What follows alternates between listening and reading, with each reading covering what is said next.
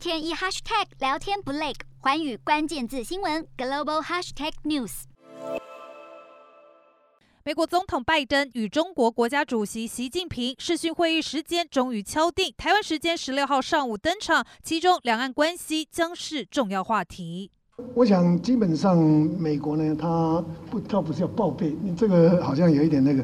有的是在事前大概会跟我们做一些说明，那有的是在事后会跟我们做简报，那我想这个都会按照过去的往例来处理。外交部也表示，美方已事前对台简报，不过时间及内容等细节无法透露。但是会议前美中不断对外放话，是否也让台海危机再度升温？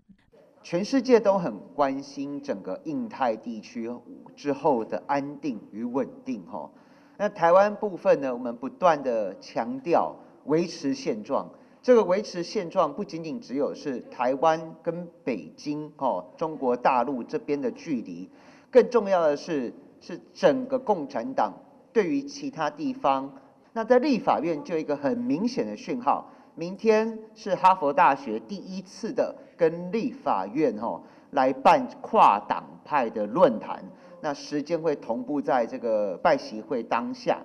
美中两强对抗，台湾牵扯其中。美国国务卿布林肯更对北京持续施压台湾表达关切，并呼吁北京透过对话和平解决台海议题。而中国驻美大使秦刚则大呛美国操弄台海议题，试图让台海局势紧张，美国难辞其咎，甚至还说中国绝不承诺放弃使用武力。身在两大国之间的这个我们这个中华民国这样一个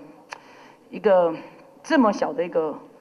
国家这么小的一个位置哈，我们事实上真的是相当为难的，所以我们是不是应该不停的跳到前端去当这个哪一边哈，不管哪一边的马前卒哈，来当被人家当做箭靶哈，当做这个靶来打，这个我们的总统真的需要智慧。